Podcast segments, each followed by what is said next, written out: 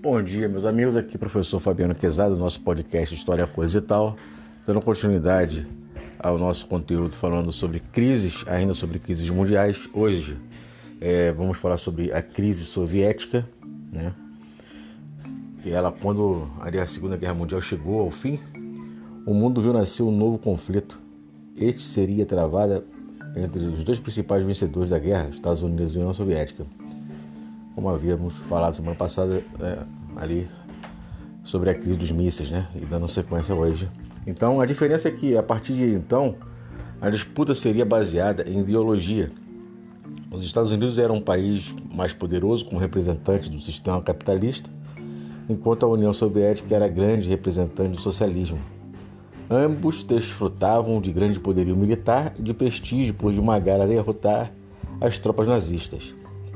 É justamente por essa capacidade tão similar de poderio militar que os dois países sabiam que não poderiam entrar em conflito direto, sob o risco de destruição mútua.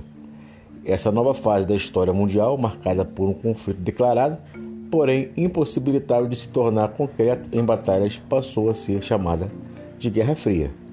A União Soviética, por sua vez, era grande representante do sistema socialista possuía uma estrutura poderosa e uma grande capacidade militar que rivalizava equitativamente com os Estados Unidos. A disputa ideológica constituía-se em grandes investimentos para tentar angariar mais, mais seguidores do sistema soviético no mundo. Um dos grandes projetos que sofreram investimento financeiro foi a corrida espacial, que rendeu muito prestígio aos soviéticos. Foram eles que enviaram primeiro o ser vivo ao espaço, a cadela Laika, e também os primeiros a fazer a primeira viagem espacial tripulada por um homem. Durante as décadas de 1950 e 1960, a União Soviética conseguiu se equiparar aos Estados Unidos e, inclusive, apresentar momentos de superioridade, como os exemplos da corrida espacial. Mas a partir da década de 1970, a União Soviética apresentaria traços de crise que se tornariam cada vez mais agudos até culminar em sua fragmentação. A década de 1970 demonstrou ao mundo que a União Soviética já não era mais a grande rival dos Estados Unidos. Sua capacidade já havia sido reduzida consideravelmente. Os sinais de esgotamento econômico começaram a aparecer e isso tornou evidente com a divulgação de problemas graves, como a falta de alimentos. A partir daí, seguiram-se uma série de estratégias erradas que só piorariam sua situação. Logo depois, a União Soviética invadiria o Afeganistão, aumentando a crise. Esta se consolidava, pois a maior parte dos recursos estava sendo consumida pelo setor militar, a capacidade industrial, especialmente no que se refere aos bens de consumo, não dava conta de atender a população. População esta que não era consultada em momento algum e, por isso, perdia a atração pelo sistema. A falta de liberdade para a expressão do povo refletia-se diretamente na produtividade do país, pois os indivíduos eles se sentiam desmotivados com a realidade que viviam. O acúmulo de problema ao longo da década de 70 estourou como uma bomba na década de 1980.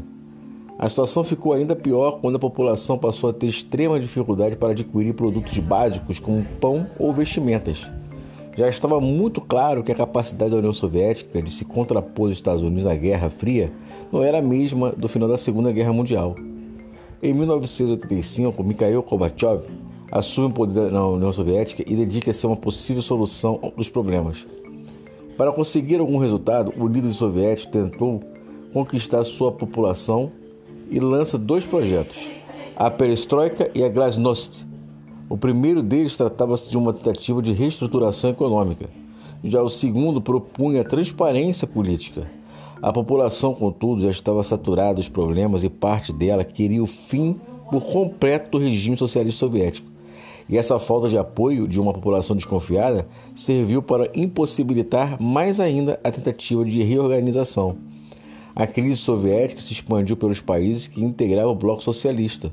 A União Soviética estava saturada de problemas militares e políticos. A população se rebelava em vários países pedindo democracia e o fim do sistema socialista. Assim foi que, progressivamente, os países deixaram de integrar a União Soviética. Sua completa fragmentação já não deixava dúvidas ou qualquer esperança sobre seu futuro, a definitiva dissolução da mesma. No auge da crise, vários países abandonaram a União Soviética.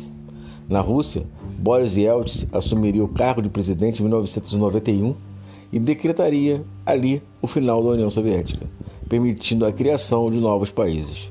A crise soviética levou à dissolução da União Soviética e, por consequência, ao término da Guerra Fria. E nesse conflito, os Estados Unidos consagraram-se como vencedores e o sistema capitalista tomou seu posto de liderança incontestada no mundo.